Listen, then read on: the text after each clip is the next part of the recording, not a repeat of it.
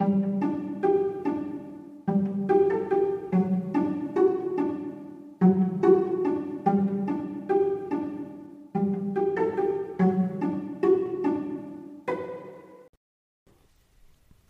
und herzlich willkommen. Schön, dass ihr den Weg in meine Vorleseecke gefunden habt.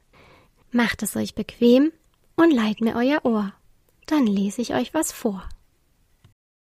Kapitel 10 Die Rettung Abrisa, rief Camilla erleichtert, als die Meerjungfrau vor ihnen auftauchte. Und, hast du die Blume dabei? Statt einer Antwort hob Abrisa einen Beutel aus dem Wasser.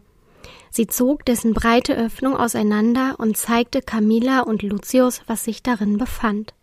Leuchtende Blüten. Diese Blüten waren nicht einfach nur schön bunt, sie leuchteten tatsächlich von innen. Und sie sahen zudem sehr flauschig aus, denn auf den Blüten wuchsen ganz feine, weiche Härchen. Wie hübsch, befand Camilla.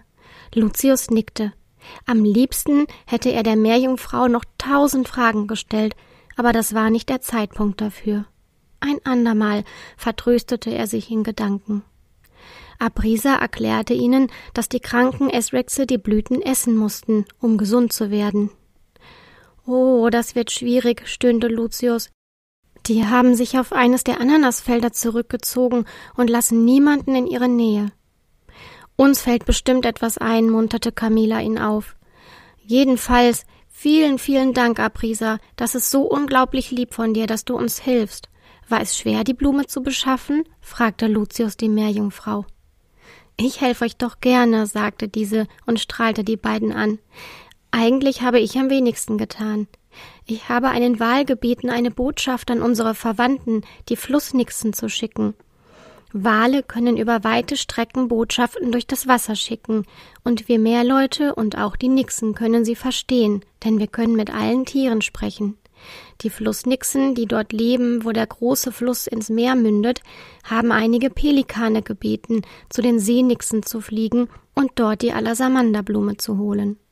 Die Seenixen haben die Blüten gerne geschickt und lassen euch ausrichten, dass sie den kranken Esrexen gute Besserung wünschen. Außerdem sagen sie, dass die Blume auch die Krankheit heilen kann, die eure Ananasfelder befallen hat.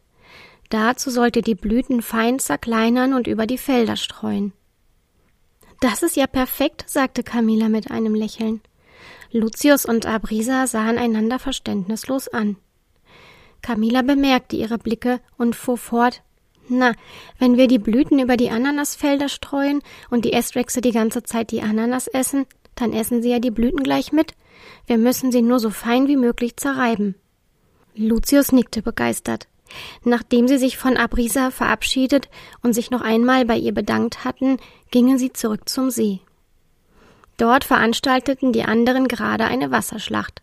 Sie bemerkten Camilla und Lucius, der neben ihr triumphierend den Beutel mit den Blüten schwenkte, erst als die beiden laut nach ihnen riefen.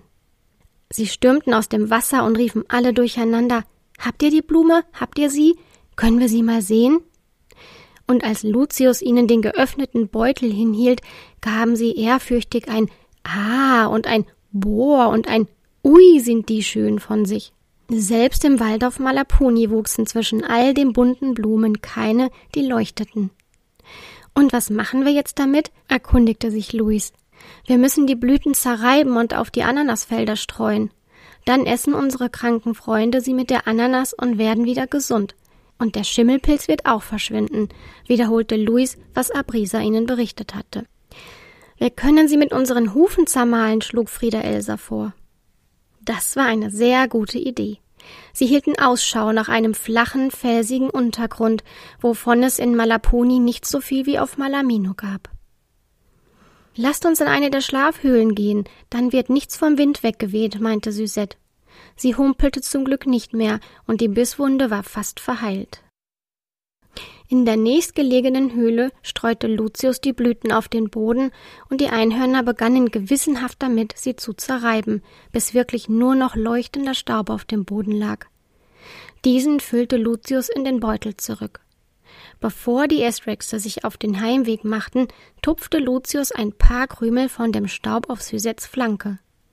Innerhalb kürzester Zeit waren keine Spuren von der Bisswunde mehr zu sehen, nicht mal eine Narbe. Das ist ja unglaublich, murmelte Lucius ehrfürchtig. In Malamino teilten sie das Pulver unter sich auf und rannten über die Felder, um es überall zu verteilen. Dabei jagten die kranken Esrexe hinter ihnen her und wollten sie verscheuchen, da sie dachten, dass man ihnen ihre Ananas stehlen wollte.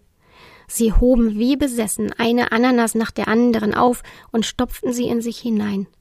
Gut so, esst so viel ihr könnt, dachte Lucius im Stillen, während er Paul auswich, der kauend auf ihn zugestürzt kam, um ihn zu verjagen. In dieser Nacht schliefen die gesunden Saurier nicht besser als in den Nächten davor, aber diesmal machten sie nicht aus Sorge kaum ein Auge zu. Es war die Hoffnung, die sie wach hielt. Am nächsten Morgen sahen sie, wie die anderen Esrexe, die jetzt nicht mehr brüllten und sabberten, von den Ananasfeldern auf sie zugetorkelt kamen. Mann, hab ich was Komisches geträumt, stöhnte Ricky.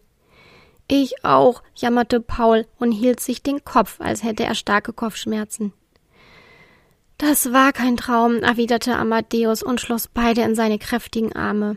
Wie gut, dass wir euch zurückhaben. Auch die anderen umarmten ihre zurückgekehrten Freunde. Diese schämten sich ganz furchtbar. Vor allem Lenny war entsetzt. O je, o je, o je, ob Suzette mir das jemals verzeiht? fragte er die anderen verzweifelt. Natürlich wird sie das. Keiner von euch konnte etwas dafür, beruhigte ihn Luis und klopfte ihm aufmunternd auf die Schulter. Er behielt recht. Noch am Abend luden die Einhörner sie nach Malapuni ein. Lenny näherte sich Suzette ganz zerknirscht. Es tut mir so unendlich leid, murmelte er. Statt einer Antwort drückte ihm Suzette einen Kuss auf die Wange. Erleichtert umarmte er sie. Dann liefen die beiden zu den anderen in den See. Bald spielten und lachten alle wieder ganz unbeschwert zusammen. Und nach einigen Tagen konnten die Esrexe auch endlich ihre geliebte Ananas wieder essen. Hat euch diese Folge gefallen? Dann seid bei der nächsten wieder dabei und erlebt neue Abenteuer mit unseren Freunden aus Malaminupuni und aus dem Drachenwald. Ich freue mich schon auf euch. Tschüss und bis bald.